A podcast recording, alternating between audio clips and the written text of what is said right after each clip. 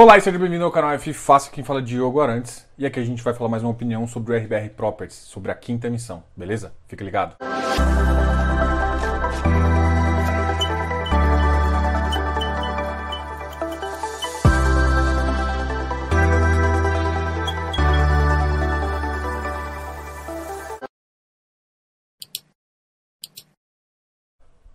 Beleza, então a gente vai falar um pouquinho sobre a quinta emissão. Lembrando a vocês que isso aqui é só uma opinião sobre o ativo, baseado exclusivamente na minuta e nos relatórios gerenciais apresentados pela gestão. Não é uma recomendação de entrada ou de saída. Eu sou o consultor, se caso você queira saber se é interessante ou não para o seu perfil, me contate aqui. Os contatos estão aqui embaixo e a gente pode fazer, beleza? Vamos deixar isso bem claro, porque inclusive a CVM está falando para a gente fazer isso. Beleza? Então deixando claro aqui é só uma opinião baseado exclusivamente na minuta. Bora, beleza. O, RBR Properties é um dos ativos que eu acho bem interessante. E eu vou explicar por que, que talvez seja essa história que me chamou a atenção. Ele é um, um fundo de 2015. Em, em 2019, decidiu pegar um fundo que uh, basicamente era de club deal ali e virar um, um fundo de varejo. Quando a gente fala fundo de varejo, é simplesmente um fundo para o público geral. E em 2019 foi lançada uma CVM 400 para justamente divulgar esse, esse fundo para mais pessoas e também fazer uma captação entre os cotistas. Foi uma captação interessante. E, e se vocês lembram o que aconteceu em início de 2020, a pandemia. Então, basicamente, a oferta feio, o, o, o, os gestores ainda estavam com bastante caixa e a gente teve que fazer, uh, eles tiveram que fazer uma alocação. E aí foi mais engraçado. O o ativo tinha um pipeline, um pipeline bem definido, que eram inclusive de imóveis físicos. Durante a crise, a gestora tomou a decisão, a seguinte decisão, que eu acho que foi muito acertada para o dado momento. Eles tomaram a decisão que eles viram o preço do metro quadrado que eles iam comprar o ativo dele e viu o preço do metro quadrado que estava nos fundos imobiliários, eles deram a pausa nas negociações com os ativos dele e foram às compras com os ativos imobiliários. Então, o que aconteceu foi justamente isso. E isso gerou para o fundo um, um, enorme potencial de ganho e também mostrou o que a gestão pensa. A gestão pensa no valuation do ativo, mas ela não deixa de olhar tanto o mercado secundário de fundos imobiliários como também o mercado real. E nesse momento, e, e ficou muito claro para muita gente, que enquanto os ativos reais uh, não mudaram ou diminuíram a oferta, os ativos imobiliários acabaram ter uma sobreoferta isso levou os preços lá embaixo, ou seja, ficou a, alguns ativos com preço de metro quadrado muito, mas muito, muito barato. Eles tomaram essa decisão, a, que se mostrou acertada futuramente, e depois eles começaram a mexer um pouco na locação. Em mais ou menos agosto, quando eles meio que fecharam o pipeline, eles ficavam ficou um fundo com 48% em, em properties, em lajes, e 52% no ativo de logístico. Esse ativo de logístico que eles investem, eles não investem diretamente nos ativos. Por decisão deles, eles que, queriam tomar uma, uma certa flexibilização disso. Então, como é que eles fizeram? Criaram um outro veículo, que eles não estão cobrando uh, as taxas, e eles criaram outro veículo que chamou RBRL. Então, ele não investia, em logístico diretamente, ele investia sempre através do RBRL. Então, mais ou menos em agosto, é um ativo ele estava com 52% uh, em ativos logísticos através do RBRL e o restante através diretamente dos ativos que ele tinha comprado. E nessa, nesse mix que ele estava, foi engraçado que basicamente era um mix muito parecido com o KNRI. Então é um ativo que ele ficou inclusive com múltiplos semelhantes, um ativo que ficou com logístico, com um yields semelhantes. O RBRL chegou a pagar yields muito interessantes aí também durante esse, esse período. Isso é, é já um detalhe. Então, esse fundo foi muito mutante. E, e a, a, gestão tem essa cara de querer aproveitar a oportunidade. Agora, nessa emissão e também durante os últimos movimentos, eles desalavancaram, eles desinvestiram nos logísticos e estão focando nos ativos de lajes. Será por quê? Vamos pensar assim. E depois a gente vai fazer uma análise também do, dos ativos, uh, dos mercados, como é a visão da própria RBR sobre os ativos assim. Se você pensar, os ativos logísticos foram muito positivos em 2020 devido à pandemia, mas de qualquer forma, agora é um momento onde eles estão caros. Então fez, faz sentido, às vezes, um desinvestimento desse ativo para a gente pensar, é claro, e qual ativo que está barato? Por quê? Porque tem muita vacância, ainda tem o receio do home office, ou pelo menos o impacto um pouquinho do PIB, as empresas começaram a crescer, diminuir espaço, e às vezes não diminuir espaço não é nem por conta do home office, mas diminuir espaço porque elas precisavam reduzir a produção, o serviço diminuiu. Então, com isso, todas as áreas locadas começaram a diminuir. Então, você teve um aumento de vacância na cidade. O que normalmente, sim, é, é ruim, mas ah, em termos de. Pensando no metro quadrado, isso faz com que o metro, preço do metro quadrado comece a ser meio desvalorizado. Então, existe muita oportunidade ainda nesse mercado de lajes. Então, o ativo ele saiu de um ativo que estava basicamente um FOF, eu gosto de chamar isso, assim que, que terminou a pandemia em março depois eles mudaram para um KNRI da vida, com metade em logístico, metade, e depois agora estão migrando quase que 100% para uh, os ativos de lajes. Né? Então, basicamente, está ficando um ativo de lajes. Atualmente, ele está com um percentual de apenas 25% uh, ah, em logístico, olhando para o portfólio todo. Mas dentro, olhando para o RBRL, o RBRL ainda 32% ainda é detido pelo RBR Properties. Como assim, Diogo? Ou seja, o RBR Properties tem 32% das cotas do RBRL. Só que isso representa para o RBR Properties 25% da sua carteira. Então, algum ativo que há 3, 4 meses atrás ele tinha o equivalente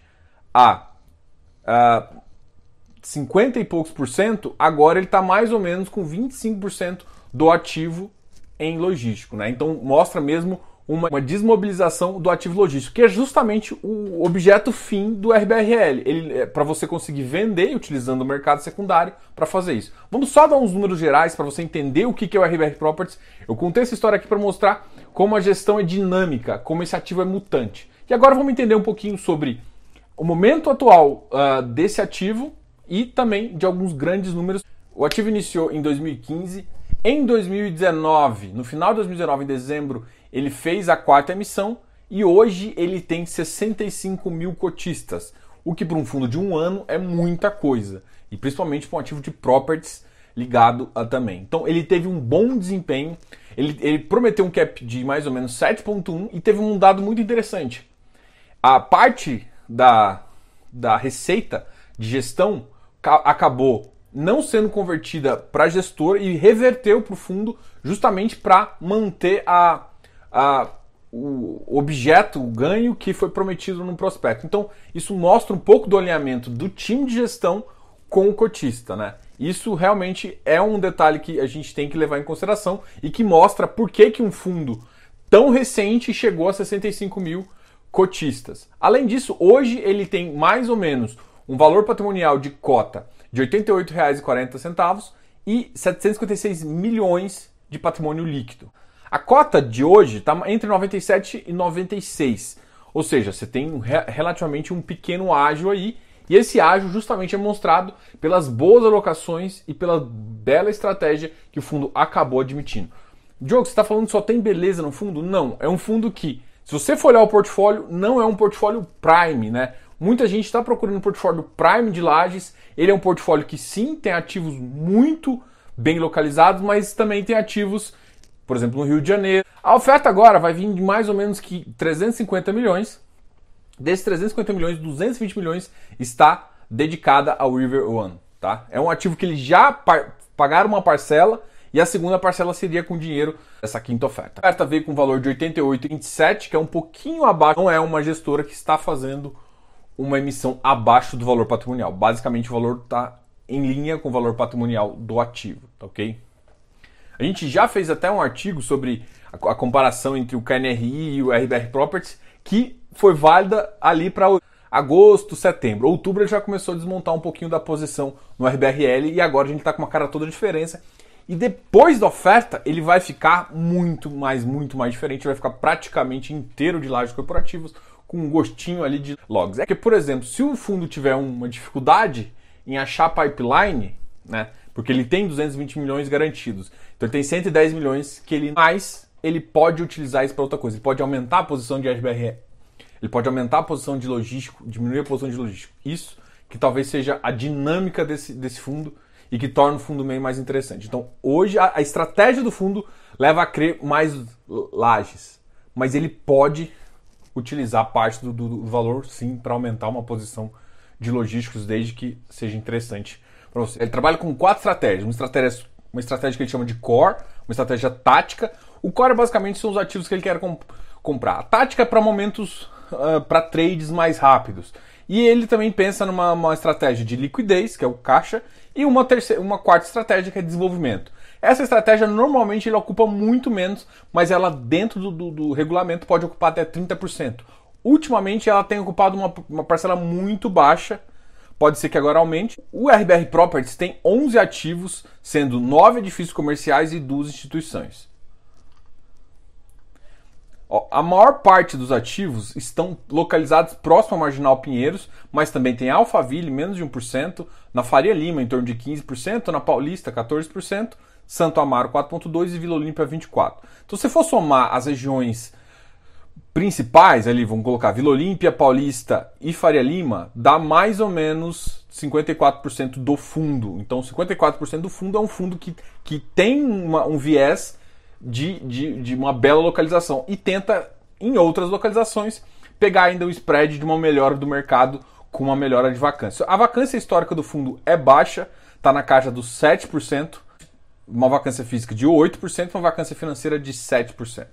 Agora vamos falar um pouquinho dessa quinta emissão. Então, assim, a gente resumiu o que foi o fundo, como ele chegou aqui e também um pouco do operacional dele, explicando também como o fundo está organizado em termos de ativos, tá ok? Então agora a gente vai para a quinta emissão e na quinta emissão ele tá, ele está, ele tá com PL de 766 milhões e agora está querendo chamar um capital de 350 milhões, ou seja, ele vai chegar a um fundo de 1 bi.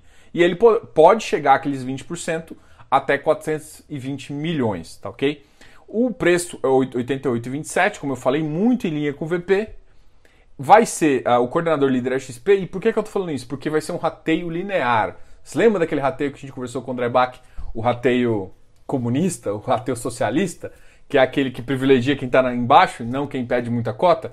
Ou seja, para evitar as, que as pessoas operem aí em rateio, em emissão. Uh, vai ter direito a, a subscrição no, fator mais ou menos de 46% e 36%.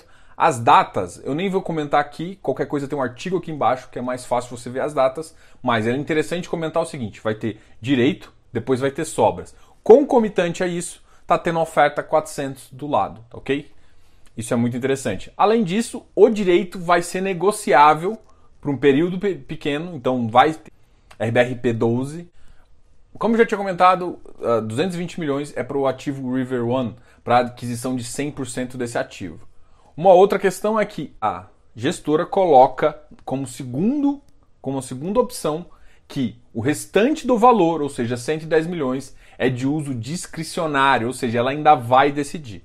Aí uma das coisas que eu achei interessante foi justamente na viabilidade. Como eu sempre recomendo para vocês, é interessante que sempre lê o prospecto, você tem que ler o prospecto e além disso, vê a viabilidade, que é mais ou menos o que o gestor vê para o setor, se você acredita ou não, e o que, que, ele, que ele promete, né? não, ele não garante, ele promete que vai tentar um yield naquela, naquela faixa. Então é interessante você entender qual que é a visão e as perspectivas do gestor com base no prospecto. Antes do valor, ele tem mais dois ativos-alvo, um na Paulista e um na Faria Lima. Com base, isso o yield on cost dá mais ou menos 7% no ano 1, 7,2% no ano 2, chegando no ano 5, 8,6%.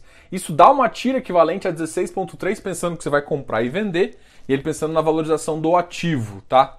Agora, vamos ver as premissas que a, o time de gestão está levando. Com o viés dele, ele já, já, já pensa assim: existe uma fase de crise, uma fase de transição, e agora a gente está numa fase de crescimento. Ele está basicamente voltando a gente falar do ciclo econômico. A grande questão é que o Covid mudou um pouco essa rota, podendo atrasar esse crescimento ou não, tá? Então isso vai depender de muitas medidas que a gente vai ter que fazer, é, medidas fiscais, econômicas, a gente sempre discute aqui, nem, nem vou entrar no detalhe, beleza? Isso é muito importante para saber. Então ele já está vendo, o momento que ele tem de visão é num momento de crescimento. E aí a visão que ele tem para o corporativo, vamos falar de São Paulo. A expectativa de incremento no valor dos aluguéis. Então ele já está falando assim, estou pensando que vai aumentar o valor do aluguel do metro quadrado. Faz todo sentido, isso é o que todo o mercado está pensando. O segmento corporativo de São Paulo é atualmente a principal tese de investimento do fundo, sendo que acreditamos que o valor dos imóveis é, comerciais ainda vão aumentar. Ou seja, ele está pensando em duas coisas: o preço do metro quadrado vai aumentar, ou seja, seu yield vai aumentar e vai valorizar o ativo. Por isso da TIR gordinha que ele está pensando. Além disso, no Rio de Janeiro, ele não tem nenhum ativo comprado. Ele estava em 25%, ele está diminuindo a exposição, porque ele não está comprando nem está vendendo. Mas ele está diminuindo a exposição comprando mais só em São Paulo. Possível ponto de inflexão nos próximos três anos. Então, tá, o que ele está dizendo é o seguinte: ele não prevê nos próximos três anos, é mais ou menos a tese que eu tenho também, que ainda no, em São Paulo, uh, no Rio de Janeiro, vai ainda está numa fase de transição. Então, daqui a três anos mais ou menos, pode existir que uma oferta comece a crescer e aí sim valorização e aumento de. Então, só daqui a três anos, essa é a previsão da gestora. Em logísticos, a visão é o seguinte: o mercado com redução de vacância, com incremento de valor de aluguel muito em linha do que a gente pensa também. A redução da vacância atingirá com maior velocidade os ativos com melhor qualidade de localização, ou seja, fique ativos de melhor qualidade de localização que você vai se dar melhor. Isso, o objeto é galpão em São Paulo. Vamos ver a visão no Rio. Possível ponto de flexão, então o Rio também tem sofrido com parte do galpão lá. E na região metropolitana, uma recuperação muito mais antecipada. A gente até viu alguns ativos aí, algumas companhias se movimentando lá já no os shoppings. Os shoppings é uma perspectiva de aumento de consumo pós-Covid e um aumento real de dividendos, é, dependendo do crescimento do PIB, é, com reflexo positivo aí nas avaliações. Então a previsão deles é uma, o, o PIB, os shoppings crescer. Apesar de não ter ativo objeto no PIB, mas eles colocaram aqui na proposta. E aí, por último, uma, um, a parte de recebíveis, eu vou só dar uma visão rápida, porque eles, eles têm uma pequena parte aí, que é a parte de desbancarização dos investimentos, o que faz com que o mercado de capitais fomente justamente esse mercado. Cara, isso é a visão da gestora. E eu, o que eu quero te falar é o seguinte: essa visão traz um viés muito de lajes comerciais e um viés muito é, de ciclo econômico, de aproveitar o ciclo econômico, aproveitar regiões boas, aproveitar boas oportunidades para tanto ganhar yield quanto ganhar valor de cota. Ou seja, tem valorização na cota e, e esse é o viés da RBR. E se você for, se você for olhar em 2020, ele conseguiu entregar bons números. E para finalizar, a gente comentou um pouquinho de todos os aspectos. Só renovando aqui, a gente falou das estratégias de um ativo mutante que ele começa a virar um FOF ali, depois ele passa a ser um ativo ah, KNRI com parte em logístico, parte em lajes, depois ele muda para lajes para o quê? Para mim aproveitar o momento. Então, é uma gestora com esse viés, com viés bem uh, de ativos, bem de valuation, que tem uma pitadinha ali de desenvolvimento. Vamos pensar nisso? Além disso, a oferta vem em linha com o VP.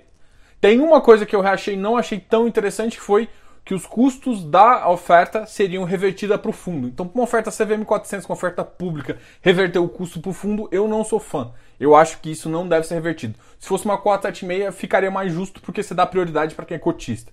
Então você reverte parte do custo para o cotista, é justo. Mas numa 400 eu não gostei muito dessa ideia. Bom, a gente está falando de uma gestora que tem um bom viés de, de ativos, um bom viés imobiliário.